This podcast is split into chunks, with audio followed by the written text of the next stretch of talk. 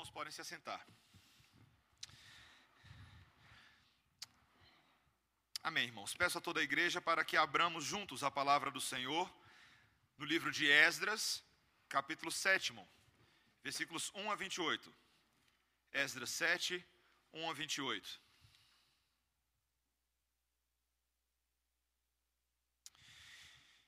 Instrução preciosa do Senhor para os nossos corações nesta manhã esta boa palavra que assim diz. Passadas essas coisas, no reinado de Ataxerxes, rei da Pérsia, Esdras, filho de Seraías, filho de Azarias, filho de Uquias, filho de Salum, filho de Zadok, filho de Aitube, filho de Amarias, filho de Azarias, filho de Meraiote, filho de Zeraías, filho de Uzi, filho de Buqui, filho de Abizua, filho de Finéias, filho de Eleazar, filho de Arão, o sumo sacerdote, este Esdras subiu da Babilônia. Ele era escriba versado na lei de Moisés, dada pelo Senhor, Deus de Israel, e segundo a boa mão do Senhor, seu Deus, que estava sobre ele, o rei lhe concedeu tudo quanto lhe pedira. Também subiram a Jerusalém alguns dos filhos de Israel, dos sacerdotes, dos levitas, dos cantores, dos porteiros e dos servidores do templo, no sétimo ano do rei Artaxerxes. Esdras chegou a Jerusalém no quinto mês, no sétimo ano deste rei. Pois no primeiro dia do primeiro mês partiu da Babilônia, e no primeiro dia do quinto mês chegou a Jerusalém, segundo a boa mão do seu Deus sobre ele. Porque Esdras tinha disposto o coração para buscar a lei do Senhor e para a cumprir, e para ensinar em Israel os seus estatutos e os seus juízos. Esta é a cópia da carta que o rei Artaxerxes deu ao sacerdote Esdras, o escriba das palavras, dos mandamentos e dos estatutos do Senhor sobre Israel. Ataxerxes, rei dos reis, ao sacerdote Esdras, escriba da lei do Deus do céu, paz perfeita. Por mim se decreta que no meu reino, todo aquele do povo de Israel e dos seus sacerdotes e levitas, que quiser ir contigo a Jerusalém, vá. Porquanto és mandado da parte do rei e dos seus sete conselheiros para o fazeres inquirição a respeito de Judá e de Jerusalém, segundo a lei do teu Deus, a qual está na tua mão e para levares a prata e o ouro que o rei e os seus conselheiros espontaneamente ofereceram ao Deus de Israel, cuja habitação está em Jerusalém, e bem assim a prata e o ouro que achares em toda a província da Babilônia, com as ofertas voluntárias do povo e dos sacerdotes, oferecidas espontaneamente para a casa de seu Deus, a qual está em Jerusalém. Portanto, diligentemente comprarás com este dinheiro novilhos e carneiros e cordeiros, e as suas ofertas de manjares, e as suas libações, e as oferecerás sobre o altar da casa de teu Deus, a qual está em Jerusalém. Também o que a ti e a teus irmãos bem parecer fazeres do resto da prata e do ouro, fazei-o, segundo a vontade do vosso Deus. E os utensílios que te foram dados para o serviço da casa de teu Deus, restituí-os perante o Deus de Jerusalém e tudo mais que for necessário para a casa de teu Deus, que te convenha dar, dar-lo-ás da casa dos tesouros do rei. Eu mesmo, rei Ataxerxes, decreto a todos os tesoureiros que estão da além do Eufrates, tudo quanto vos pedir o sacerdote Esdras, escriba da lei do Deus do céu, pontualmente se lhe faça. Até cem talentos de prata, até cem coros de trigo, até cem batos de vinho, até cem batos de azeite e sal à vontade tudo quanto se ordenar, segundo o mandado do Deus do céu, exatamente se faça para a casa do Deus do céu. Pois para que haveria grande ira sobre o reino do rei e de seus filhos? Também vos fazemos saber acerca de todos os sacerdotes e levitas e cantores, porteiros, de todos os que servem nesta casa de Deus, que não será lícito impor-lhes nem direitos, nem impostos, nem pedágios Tu, Esdras, segundo a sabedoria do teu Deus que possuís, nomeia magistrados e juízes que julguem a todo o povo que está além do Eufrates, a todos os que sabem as leis de teu Deus e ao que não as sabe, que lhe as façam saber. Todo aquele que não observar a lei do teu Deus e a lei do rei, seja condenado ou à morte, ou ao desterro, ou à confiscação de bens, ou à prisão. Bendito seja o Senhor, Deus de nossos pais, que deste modo moveu o coração do rei para ornar a casa do Senhor, a qual está em Jerusalém, e que estendeu para mim a sua misericórdia perante o rei, os seus conselheiros e todos os seus príncipes poderosos. Assim me animei, segundo a boa mão do Senhor meu Deus, sobre mim, e ajuntei de Israel alguns chefes para subirem comigo. Essa é a palavra do Senhor. Vamos orar. Senhor Deus, nós te louvamos pelo santo evangelho de Cristo Jesus, pregado no livro de Esdras. Palavra boa, palavra importante para o nosso crescimento, para a nossa santificação e para a nossa adequação à lei de Deus. Senhor, que por meio do teu Espírito, Senhor, promova essa obra dentro de nós. Conforma-nos a ti, em nome de Jesus. Amém. O clima político e as últimas eleições do nosso país foram uma clara demonstração de um anseio que existe no imaginário cultural de todo brasileiro, que ainda buscamos por um líder perfeito e estamos dispostos a lutar por isso, ainda que haja no coração de muitos brasileiros um altíssimo grau de decepção com os governantes que ah, nós temos produzido historicamente em nosso país. Se nós olharmos para as últimas décadas, a safra não anda lá muito boa. Ah, mas existe uma historinha famosa, e você já deve ter ouvido antes, que pergunta que ah, se você seria capaz de escolher o melhor líder mundial a partir de uma lista de três nomes, não com base nos nomes deles, mas com base nos perfis e dados que são fornecidos. Então eu faço esse teste com você. O candidato A é alguém que foi ligado a curandeiros, consultava astrólogos com frequência, possuía duas amantes, sua mulher era lésbica, fumava muito, bebia de 8 a 10 martinis por dia. Candidato B, não conseguia permanecer no emprego por causa da sua arrogância, dormia a manhã inteira, usou ópio no colégio e sempre foi considerado um mau aluno, bebia um copo de conhaque todas as manhãs. Candidato C, foi condecorado como herói, era vegetariano, não fumava, tinha uma disciplina exemplar, ocasionalmente bebia uma cerveja, permaneceu com a mesma mulher nos seus momentos de glória e nos seus momentos de derrota. E aí, quem que você escolhe? Parece meio óbvia a resposta, mas você tem que lembrar que o primeiro é Franklin Roosevelt, o segundo é Winston Churchill e o terceiro é Hitler.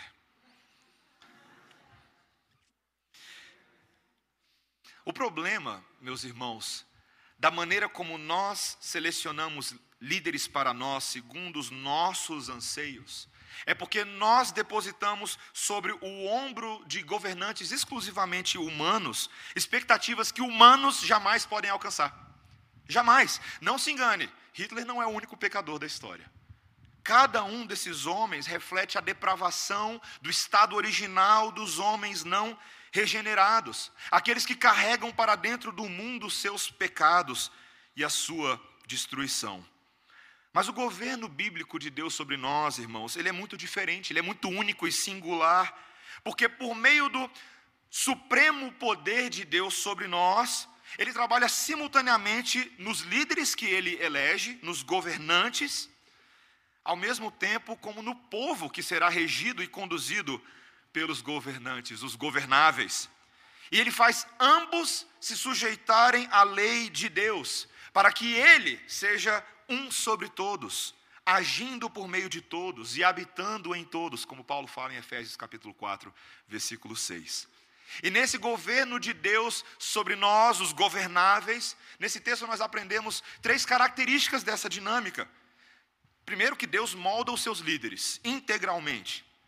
Segundo, que Deus ordena a vida deste reinado, a vida de adoração. E terceiro, que Ele impõe a sua lei em nossos corações. São essas três coisas que nós veremos nessa manhã. Primeiro, Deus molda integralmente os seus líderes. As primeiras palavras do versículo 1, veja comigo e não feche a Bíblia, dizem: passadas estas coisas. Que coisas que passaram? Aquele decreto de Dario que nós vimos na semana passada, lembra?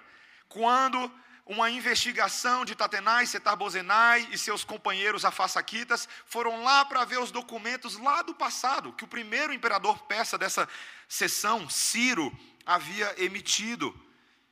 E Setarbozenai, Tatenai e todos os seus companheiros não esperavam ouvir da própria boca de Dario de que ele seria ali uma ferramenta de Deus para a reconstrução do templo e a dedicação inaugural daquele povo alegre, dedicado, como a bela Páscoa celebrada. É algo marcante no capítulo anterior.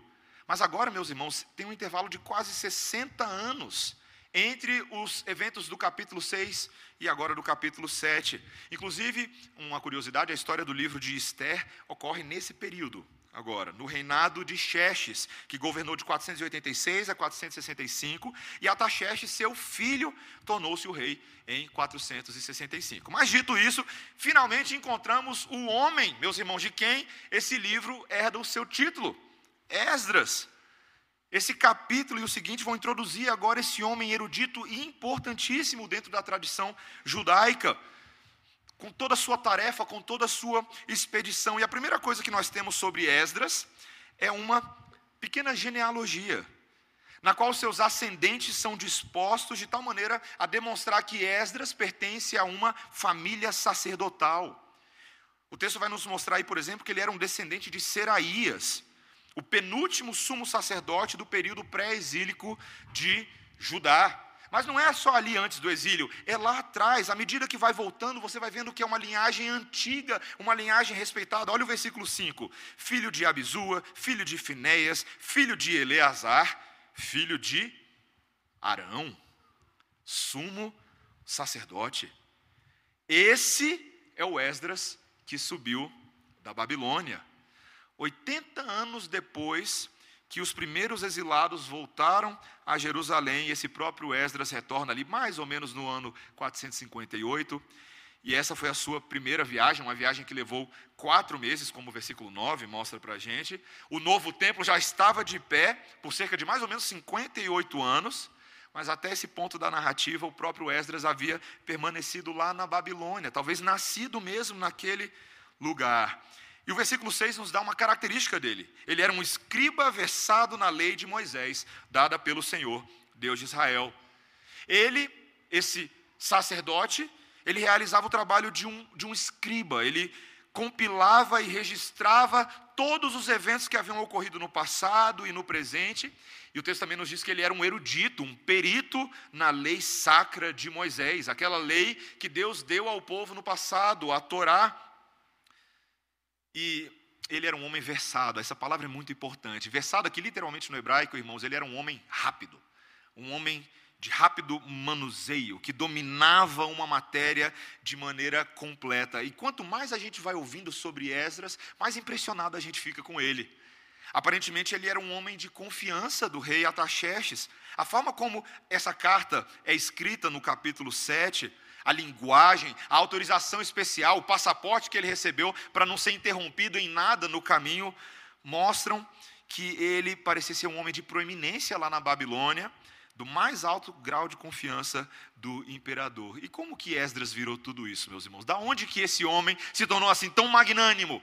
A explicação está muito fácil no versículo 6. A boa mão do Senhor, seu Deus, estava sobre ele.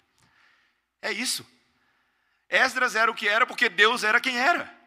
Deus cuidava desse homem, Deus era favorável a ele, estava ajudando na sua tarefa, e isso fez com que a sua empreitada fosse muito bem sucedida, ainda que com dificuldades. Ele enfrentou muitos desafios, nós veremos nos capítulos subsequentes, houveram decepções, atrasos iniciais, muitos jejuns, muitas orações, perigos no trajeto, mas o verso 10 repete: veja, a boa mão de seu Deus estava sobre ele. Meus irmãos, isso aqui é um fato, um ponto muito simples, doutrinário para nós, cuja aplicação também é muito simples. Se Deus não for conosco, não adianta nada a gente fazer qualquer coisa. Simples assim. Se Deus não for à frente, se Deus não for nos cercando, protegendo, dando bom termo e bom êxito às coisas nas quais colocamos as nossas mãos, é impossível nós fazermos qualquer coisa para a glória dele, sermos bem-sucedidos. E esse registro do caráter e do compromisso de Esdras é muito importante. Olha o versículo 10, porque Esdras tinha disposto o coração para buscar a lei do Senhor e para a cumprir e para ensinar em Israel os seus estatutos e os seus juízos. Nos tempos pós-exílicos, muitas vezes o papel de ensino dos sacerdotes tinha sido mais assumido por escribas, como Esdras. Isso era inevitável, a palavra do Senhor estava se tornando cada vez mais escrita, registrada. A tradição oral, que havia sido tão comum na história de Israel, cada vez ganhava mais um aspecto impresso, um aspecto escrito. E Deus, meus irmãos, decide levantar um escriba com conhecimento especializado da lei, porque imagina você passar 70 anos no exílio, o que, que acontece com o seu conhecimento de escola dominical? Você começa a esquecer tudo, né? 70 anos de um povo cativo novamente no exílio, eles precisam de um professor. E aqui está o segredo da influência duradoura do professorado de Esdras. Esse homem liberto do cativeiro, tinha o seu próprio coração cativo à lei de Deus. Ele tinha submetido a sua própria vida a essa lei com a finalidade de ensinar em Israel as ordenanças da vida. Meus irmãos, Esdras se tornou um dos maiores reformadores modelos que nós temos em toda a Bíblia.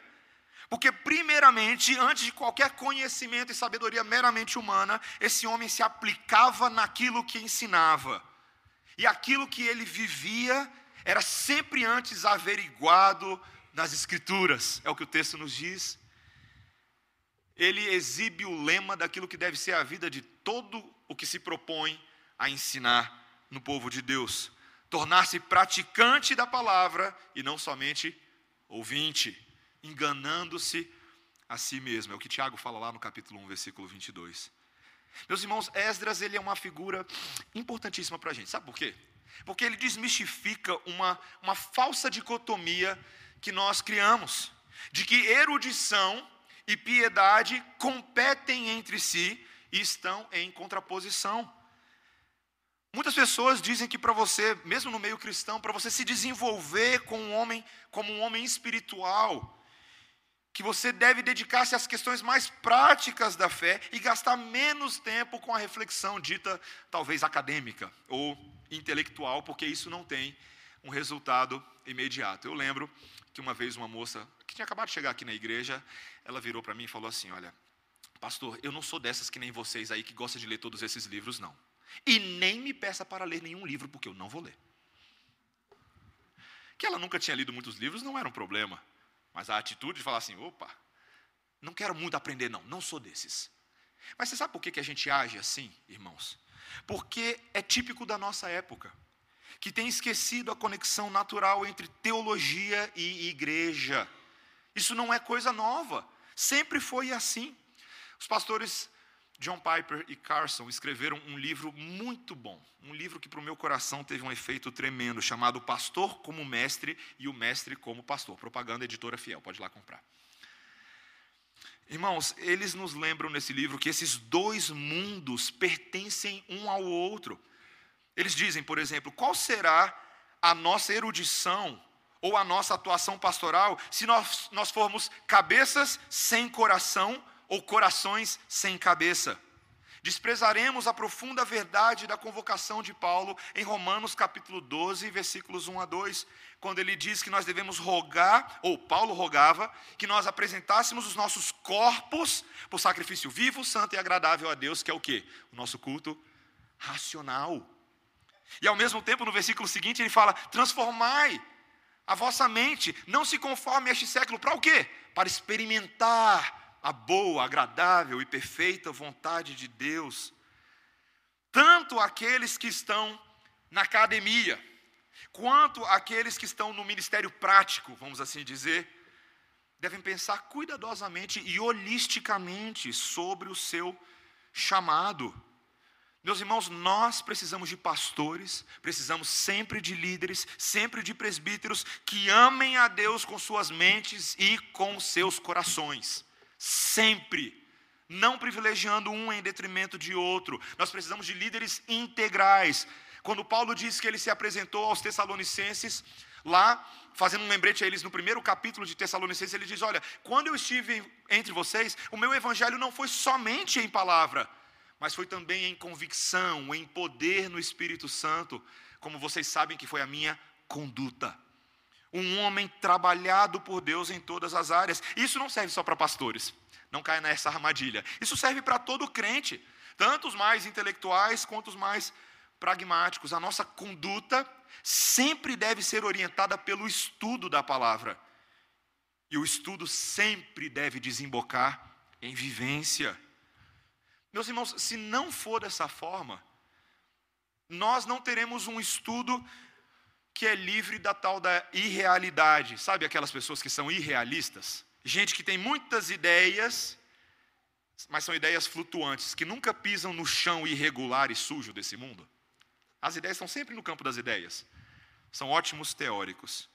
Mas por outro lado, meus irmãos, se nós fizermos dessa forma, a nossa conduta sempre se livrará da incerteza daquela forma de agir que é baseada em achismo e impressões vulneráveis. Quantas vezes eu e você no dia a dia agimos por instinto, agimos sem pensar, agimos de forma não premeditada e aí as consequências são terríveis.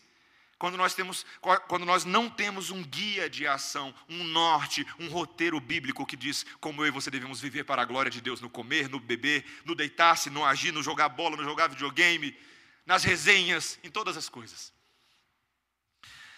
Meus irmãos, só dessa forma, todo o ensino na nossa vida vai se livrar de ser insincero e superficial. Lembre-se que o Senhor Jesus Cristo, em tudo que ele ensinava, como eu comentei com as mulheres ontem, ele sempre estava disposto a ser o primeiro modelo daquelas coisas. Ele nunca pediu nada das mulheres como esposas, submissas, respeitadoras dos seus maridos, que ele mesmo, como servo, não estivesse disposto a ser, como um servo submisso, respeitador. Ele nunca exigiu de homens que devem ser cabeças dos seus lares, líderes das suas casas, protetores, cuidadores e defensores, nada que ele mesmo não estivesse disposto a fazer.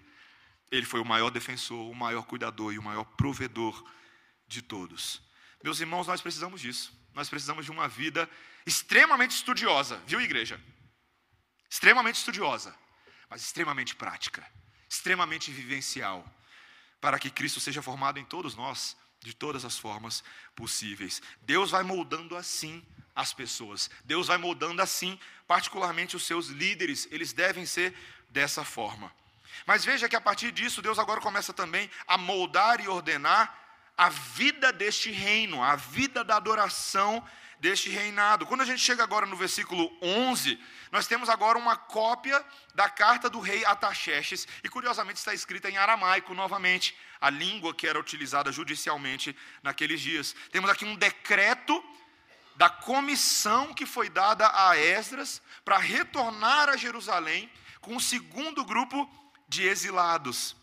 E é fascinante, meus irmãos, notar aqui o favorecimento divino pela boca de um imperador pagão que você jamais esperaria ouvir da boca de um homem como esse. Ele diz logo aí no versículo 12: Ataxerxes, rei dos reis, ao sacerdote Esdras, escriba da lei do Deus do céu, paz perfeita. Tá certo que ele ainda se chama de rei dos reis, né? Os, os imperadores persas eram meio megalomaníacos mesmo, era coisa deles. Mas ainda assim ele reconhece que esse Esdras é escriba do Deus dos céus. A sua lei é uma lei importante e ele quer estar em paz perfeita com esse homem, ele não quer briga com ele. Não é importante isso? E nós vemos aqui, meus irmãos, uma série de ordens, uma série de atos. Eu não vou entrar detalhadamente em todas as coisas possíveis, mas, por exemplo, no versículo 13 você tem a ordem do retorno dessa segunda leva. No versículo 14, agora, você tem um mandado de que Esdras, da parte do rei, deveria fazer uma inquirição a respeito de Judá e Jerusalém, da sua situação espiritual. Aquele povo estava trabalhando lá no templo há um tempão. Como é que eles estão? Alguém tem notícia deles? Alguém colocou aí nas mídias sociais? Vá lá dar uma olhada. Confere o que, que, está acontecendo. Mas não somente isso, Esdras. Você vai levar também todo o carregamento de ouro e prata dessa segunda leva. Meus irmãos, o que é impressionante é que não parava de vir ouro e prata da parte dos persas para esse povo de Jerusalém. O que estava acontecendo aqui? Já tinha vindo da primeira vez, agora tinha mais carreta, mais caminhão. Que alegria, meus irmãos. E. Ah, mais uma vez puxando sardinha para si, Ataxerxes sempre lembra, ó, oh, são ofertas voluntárias, a gente está fazendo de graça, lembra disso. Não deixa o seu Deus ficar brabo com a gente, não. Faz, faz oferta por nós, faz oferenda, serve holocausto. Um homem que sabe a sua posição nesse mundo muito suprimento, muitas oferendas sacerdotais, nos versículos 17 e 18, novilhos, carneiros, cordeiros, eles podiam comprar de tudo, ofertas de manjares, libações seriam todas financiadas pelo tesouro da casa real. Não somente do dinheiro que estava sendo levado, mas agora os tesoureiros da além do Eufrates lembra de continuar fazendo repasse pontualmente, como Ciro tinha mandado, como Dario tinha mandado, e vocês, por favor, não desrespeitem esse mandato. Meus irmãos, é impressionante nós estamos falando aqui de já se aproximando 80, 90 anos do primeiro decreto, e o favor de Deus continua suprindo a vida desse povo.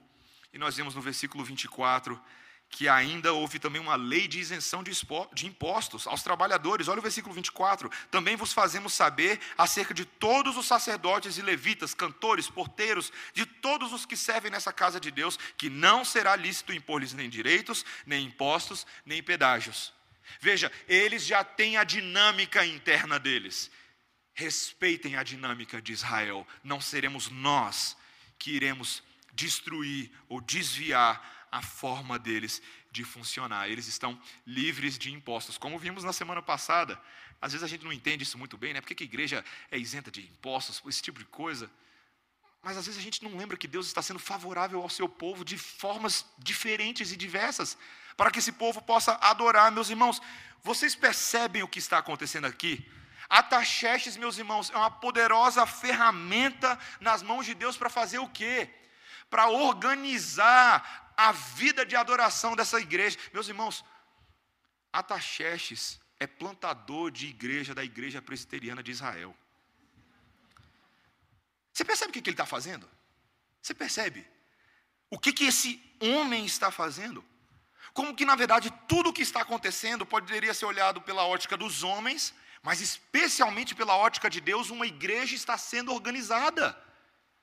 Veja, esses exilados voluntários, esses cativos liberados são os primeiros membros da nova igreja para adorar, para servir. Você já parou para pensar o que é uma igreja local? Uma igreja visível? Ela é uma comunidade constituída de crentes professos, de pais e filhos sob a sua guarda que adoram ao Senhor. E esses viajantes agora estão chegando na igreja e fazendo seus votos. Essa sondagem espiritual feita com Judá e Jerusalém demonstra que o interesse de Deus não é somente na condição externa desse povo, mas é um interesse no coração, um interesse de que eles estivessem devotados, cientes do que estão fazendo. Todos esses recursos financeiros, pensa na prata e no ouro. Ah, o nosso manual presbiteriano, lá no artigo 5, quando ele fala sobre o que é necessário para uma organização de uma igreja, ele diz que uma comunidade de cristãos, presta atenção, isso é legal, aula de eclesiologia para você. Ah, uma comunidade de cristãos só consegue ser organizada em igreja quando alcança estabilidade. Presta atenção, não somente quanto ao número de crentes professos, mas também quanto aos recursos financeiros indispensáveis à manutenção regular dos seus encargos. Meus irmãos, às vezes a gente tem medo de falar de dinheiro, né? Porque dinheiro ficou tão corrompido, mesmo dentro do evangelicalismo. Mas nós precisamos dizer que uma igreja precisa sim de todos os tipos de recursos humanos, espirituais, materiais. É assim que a igreja é organizada, precisa de muita de muita dedicação, de muito zelo. Veja, você e eu estamos acompanhando agora o trabalho que estamos fazendo junto à congregação capital, não é verdade? E daqui a alguns dias você vai receber um convitinho para o culto inaugural deles no novo espaço que Deus deu ali no balão da ADE, ali no balão do Riacho Fundo. O que que, o que, que dispendia você plantar uma igreja? Talvez você não saiba disso. Talvez você chegou na redenção depois que já estava tudo pronto. Mas quem estava aqui há três anos atrás? Quem teve que entrar aqui no dia que a gente entrou pela primeira vez nesse galpão e os homens tiveram que carregar baldes e uma série de coisas, estavam literalmente esfregando as paredes, subindo, limpando janela, consertando lâmpada. A gente não tinha nada disso aqui, meus irmãos. Isso aqui era um galpão de logística sujo pra caramba. Mas quando entramos, vimos juntos aqui um espaço que devemos cuidar para fazermos o quê? Isso que estamos fazendo agora, nós estamos adorando a Deus e nos utilizando de ferramentas que Ele tem dado. Meus irmãos, como é gostoso arregaçar as mangas e trabalhar na obra do Senhor. Você já fez isso antes? Você já se voluntariou, não para delegar que alguém faça alguma coisa, um diácono resolva um problema para você, mas quando você vai lá e resolve? Ah, eu sei mexer com eletricidade, deixa esse quadro de luz comigo. Eu já mexi um pouquinho com mesa de som, me ensina como é que essa aqui funciona que eu quero ajudar. Ah, com as crianças lá atrás, eu vejo que tem escalas e tem muitas pessoas que ficam sempre envolvidas. Deixa eu ajudar um pouquinho também, eu quero aprender a cuidar das nossas crianças. Meus irmãos, é maravilhoso quando nós não terceirizamos aquilo que nós somos convocados para fazer, nós, os voluntários do povo de Deus. Todas essas oferendas sacerdotais aqui representam a vida de uma igreja que é em si sacerdotal. Ela é o próprio altar do Senhor com sacrifícios vivos, santos e agradáveis de adoração na igreja. O próprio culto a Deus, hoje, o culto cristão em Cristo, é, uma, é um cumprimento de tudo isso. Cada elemento da adoração, cada cântico, cada oração, cada pregação, cada sacramento, todos eles representam a nossa vida no altar da adoração do Senhor. E esses sacerdotes e levitas e magistrados que foram instituídos aqui, representam aquilo que nosso, o nosso artigo também fala. Não basta ter membro, não basta ter dinheiro. Você precisa de homens aptos para os cargos eletivos, pastores, presbíteros, diáconos. E esses cantores e porteiros representam também toda sorte de servo voluntário. Meus irmãos, o nosso princípio regulador do culto nos garante primeiro que Deus exige ser adorado que ele da forma como ele mesmo institui. Quem define a adoração não é a minha e a sua suposta liberdade no espírito. Você já viu que muitas vezes as pessoas falam assim: aonde tem o Espírito de Deus, aí há liberdade. Aí tira o texto fora de contexto e vira pretexto. O que, que acontece? Loucura. Esse tem sido o argumento para muita loucura no mundo hoje. Deus quer ser adorado da forma como ele prescreve a adoração, mas tem um benefício nisso. Tem muita gente que pensa: ah, mas isso é tão mecânico, pastor, isso é tão chato. Não. Deus garante a nós que ele age no culto que ele determina. Deus garante isso. Tem uma historinha muito interessante, meus irmãos. Um menino ah, perguntou a um marinheiro bem idoso, perguntou para ele assim: o que é o vento? Esse marinheiro, surpreso pela pergunta, ele disse: Olha, filho, eu não sei, eu não posso dizer o que é o vento, mas eu posso dizer-lhe como içar uma vela. Não é necessário eu e você sabermos todas as possíveis maneiras do vento trabalhar mas nós devemos preparar e deixar o barco prontinho para quando o vento chega, não é verdade? Meus irmãos, é isso que eu e você estamos fazendo num culto de adoração. Quando eu e você arrumamos a vida da igreja e o seu culto, nós estamos içando as nossas velas e colocando o nosso barco nas águas do Senhor, para quando o vento do Espírito soprar, meus irmãos, esse barco ir muito longe, esse barco ser próspero, esse barco avançar e cumprir a sua obra de levar os seus marinheiros e seus tripulantes à eternidade e ainda trazer uns, uns náufragos no meio do caminho e botar para dentro também. Somos assim. Não importa, Deus, meus irmãos, quem sopra os ventos são o Senhor. E Ele faz da forma como Ele quiser, da maneira como Ele quiser. Mas nós somos a igreja do Senhor, sempre pronta para receber a palavra, a instrução e a transformação que vem da parte dEle. É isso que Ele quer, uma igreja ordenada. Mas Ele não quer somente igreja ordenada. Ele quer, em último lugar, corações ordenados. Uma lei em nós, dentro de nós. Olha como ele fecha esse texto, os penúltimos versículos ainda, os versículos 25 e 26, ele diz: Tu, Esdras, segundo a sabedoria do teu Deus, que possuis, nomeia magistrados e juízes que julguem a todo o povo que está além do Eufrates, a todos os que sabem as leis de teu Deus, e ao que não as sabe, que lhes façam saber. Meus irmãos, Esdras tinha uma vocação específica. Ele era o homem da lei. Não um homem apenas para conhecer a lei, mas o um homem para comunicar a lei. E a tarefa é grande. Olha o que, que a Ataxerxes está falando. Esdras, quando você chegar lá, você vai instituir magistrados e juízes para ensinar e reforçar a lei àqueles que já sabem. E àqueles que não sabem, ensina. Esse é o centro do chamado dele. Ele deveria fazer valer isso. E por trás disso não era apenas uma recomendação, não é apenas uma coisa interessante, um estilo de vida bacana, ensina lá uma classe de catecúmenos para o pessoal que vai ser legal. Não é disso que ele está falando.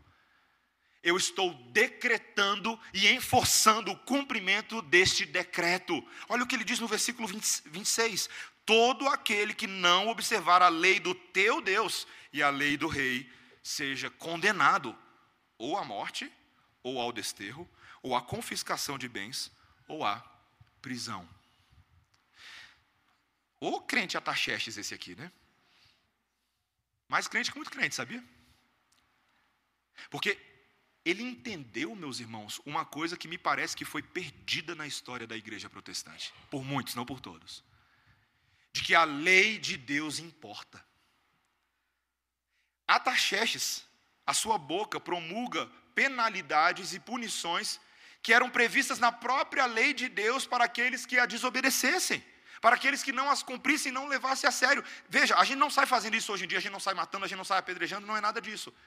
Mas na teocracia israelita, ao mostrar aquelas leis, Deus queria mostrar o seu governo pleno sobre a vida daquele povo. Ele era o seu único e verdadeiro Deus. Seus comandantes humanos, seus reis humanos não eram nada perto daquele que tinha o poder da vida e da morte nas suas mãos. E é isso que ele impõe. Levem a sério as minhas leis. Meus irmãos, nós sabemos que Israel foi parar na Babilônia justamente pelo quê? Por ter esquecido a lei de Deus.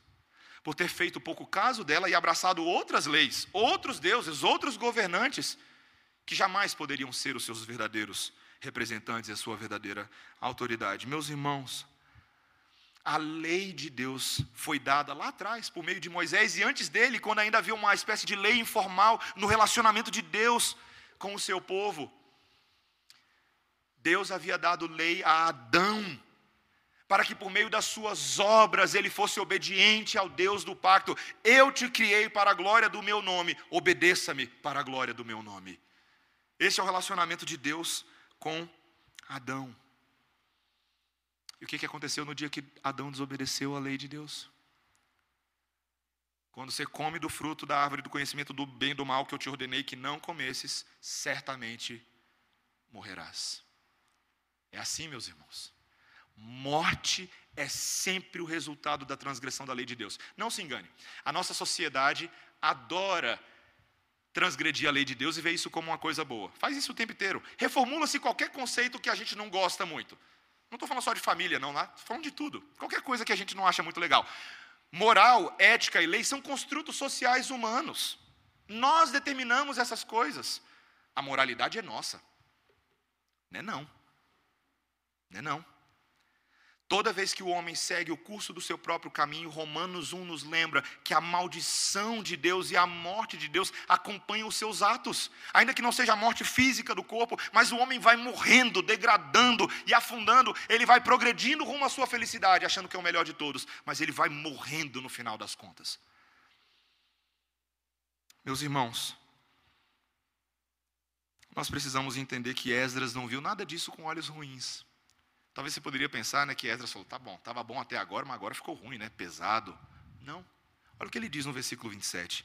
Bendito seja o Senhor, Deus de nossos pais, que deste modo moveu o coração do rei para ornar a casa do Senhor, a qual está em Jerusalém, e que estendeu para mim a sua misericórdia perante o rei, os seus conselheiros e todos os seus príncipes poderosos. Assim me animei, segundo a boa mão do Senhor meu Deus sobre mim, e ajuntei de Israel alguns chefes para subirem comigo.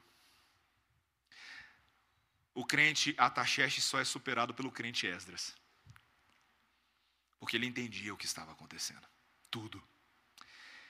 A boa mão de Deus, pela terceira vez nesse texto, era com Esdras. E ele ficou animado. Ele ficou feliz, ele ficou grato a Deus. Aqui a gente tem um, uma, uma olhadela dentro do coração de Esdras, né? as palavras pessoais e afetivas desse homem. Meus irmãos, Esdras, não é à toa que ele foi considerado dentro da tradição judaica, até os dias de hoje ele é chamado de segundo Moisés. Sabia disso? Esdras é o segundo Moisés dentro da cultura dos judeus. Ele foi aquele que deu a Israel o seu caráter permanente de ser um povo do livro. E ele é tratado até hoje com grande estima, toda vez que é citado. Meus irmãos, nós temos aqui em Esdras realmente uma espécie de segundo Moisés. Sabia disso? O fato de que a sua viagem iniciou-se no primeiro dia do primeiro mês, como está lá no versículo 9, não é somente porque a primavera era fresquinha e mais gostosa de viajar. É porque este era o mês da Páscoa, previsto na lei do Senhor em Êxodo 12, 2. Nada acontece aleatório aqui, meus irmãos. Nada. Esse povo celebra a Páscoa, fazendo o quê? Tendo um novo libertador, um homem que tira o povo não do Egito, mas da Babilônia agora, para que nesse percurso o povo receba o quê? A lei, assim como os israelitas no deserto receberam a lei do Monte Sinai, ali ajuntados. Meus irmãos, esse homem Esdras estava disposto a desistir da sua posição proeminente no reinado de Ataxerxes para retornar à sua terra natal e ensinar as leis de Deus aos israelitas. E eu te pergunto nessa manhã: você se lembra de alguém que deixou a sua glória natal para ser a própria palavra de Deus encarnada, profeta e boca de Deus, para ensinar as leis de Deus aos israelitas de, dos quatro cantos da terra, inclusive do Brasil. Meus irmãos, quando o Senhor Jesus Cristo se apresentou àqueles homens ali nas planícies da montanha e ele deu o seu sermão do monte, ele diz: Não penseis que eu vim revogar a lei. Ó, lá em Mateus 5,17, ele falou: Eu não vim revogar a lei, pelo contrário, eu vim cumprir essa lei que vocês não dão conta de cumprir. Porque vocês, israelitas, ele não falou isso, mas eu estou falando, é a ideia por trás. Vocês, israelitas, tudo que vocês têm feito ao longo de todos esses anos é morrer sob a lei de Deus. Vocês não dão conta, mas eu vim para mudar essa história. Romanos 10, 4, quando Paulo está tentando convencer os judeus da igreja de Roma, ele diz: porque o fim da lei é Cristo. Ele é o fim da lei, e ele diz: para a justiça de todo aquele que crê. Nós passamos a obter a justiça e a santidade e a retidão de Deus, não por sermos nós capazes de cumprir a lei, mas porque Cristo veio justamente com essa tarefa de ser o cumpridor. Gálatas 3:24, de maneira que a própria lei nos serviu de tutor para nos conduzir a Cristo, a fim de que fôssemos justificados por ele, não pela lei. Essa boa lei de Deus, no nosso estado original, ela é apenas contra nós mas Cristo na sua morte, ele é por nós. Por nós.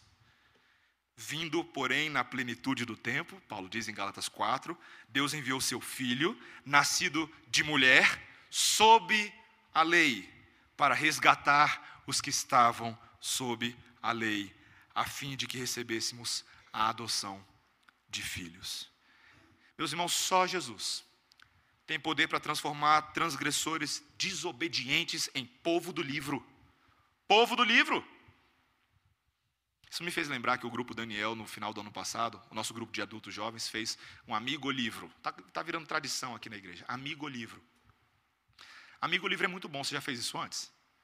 Quando você dá agora um livro para a pessoa, em vez de dar só chocolate, só aquelas coisas que a gente dá, quando você dá um livro para a pessoa, você tem a expectativa de que o conteúdo daquele livro venha a abençoar aquele que o lê. Ou não, nem sempre, porque às vezes a gente tem uma versão meio pegadinha desse amigo livro, que a gente dá livro ruim para as pessoas. As pessoas fazem isso. Meus irmãos, o Senhor Jesus Cristo não veio nos dar um livro ruim. No amigo livro, porque ele é nosso amigo, ele nos deu o melhor livro de todos aquele que só pode ser vivido se interpretado através dele, aquele que só pode ser amado se Jesus Cristo for o centro desse livro.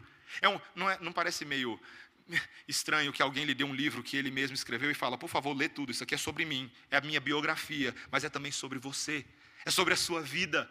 É sobre como você vai viver, como você vai vencer, como você vai ser perdoado, como você vai ser amado, como você vai ter significado. Meus irmãos, o livro da lei de Deus deve ser o nosso maior prazer, como o Salmo 119 fala, a nossa maior alegria. É nesse livro que nós conhecemos o governante perfeito e nós suprimos o anseio de cada coração humano pela busca do líder perfeito. Ainda, meus irmãos, que haja um altíssimo grau de decepção com os governantes que nós temos historicamente produzido. Nosso coração ainda anseia. A gente quer, a gente quer o rei, cadê o rei? E eu te faço uma pergunta: se você fosse capaz de escolher o melhor líder mundial, com base no perfil e dados que eu te dou agora, você escolheria? Nasceu em Nazaré, na Galileia dos gentios, profissão carpinteiro, não tinha aparência nem formosura. Nós olhamos bem, mas nenhuma beleza havia que nos agradasse. Era desprezado e o mais rejeitado entre os homens. Homem de dores e que sabe o que é padecer. E como um de quem os homens escondem o rosto, era desprezado e dele sequer fizemos caso. Você escolheria esse líder? Ainda bem que quem escolheu não foi a gente, né? Foi Deus que escolheu. Porque se não fosse por ele, meus irmãos, nós não estaríamos aqui nessa manhã.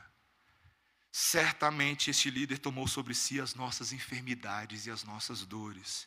Foi traspassado pelas nossas transgressões e moído pelas nossas iniquidades. o castigo que nos traz a paz estava sobre ele, e pelas suas pisaduras fomos sarados. Esse é o nosso líder. Esse é o Senhor Jesus. Sabe o que, que Jesus fez?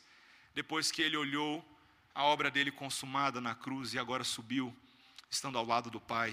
Sabe o que, que ele fez? Ele viu o fruto do seu penoso trabalho, o fruto da sua alma, e ele ficou satisfeito.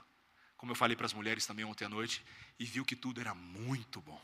Muito bom. Meus irmãos, nós precisamos deste servo justo, esse que vai nos dar a conhecer a lei de Deus e viver a lei de Deus. Faça um compromisso com o Senhor nessa manhã, de ser o povo da palavra, de ser o povo do livro, de ser o homem, a mulher, o filho, o solteiro, o casado, o divorciado, a viúva, o órfão do livro. Ele vai te amparar melhor do que qualquer recurso desse mundo. E Ele vai te guiar e te dar sucesso na sua empreitada, porque Ele garante a jornada até Canaã celestial vai dar certo. Você vai chegar lá. Atenha-se ao livro. Vamos orar. Senhor Deus, nós te agradecemos, porque há esperança no livro. O livro confronta o nosso pecado, mas o livro também nos dá a vida. Nós, tantas vezes, Senhor, atentamos contra o Senhor, mas obrigado por Jesus, que morreu pelo nosso pecado, para que a maldição da lei não mais estivesse sobre nós. E essa, essa lei que antes nos condenava, agora é tão somente nosso prazer, alegria para uma vida obediente. Senhor, queremos ser o povo do livro, o povo da lei. Não queremos meramente imitar a Esdras, conquanto seja um homem especial. Queremos imitar a Cristo. Queremos ter Cristo em nós, por nós, sobre nós, ao redor de nós. Dá-nos, Senhor, a lei de Cristo de forma amável. E que essa lei, esta palavra esteja sempre nos nossos lábios. Que o meditar do nosso coração seja agradável a Ti, em Tua presença. Senhor nosso, rocha minha e redentor nosso. Em nome de Jesus. Amém.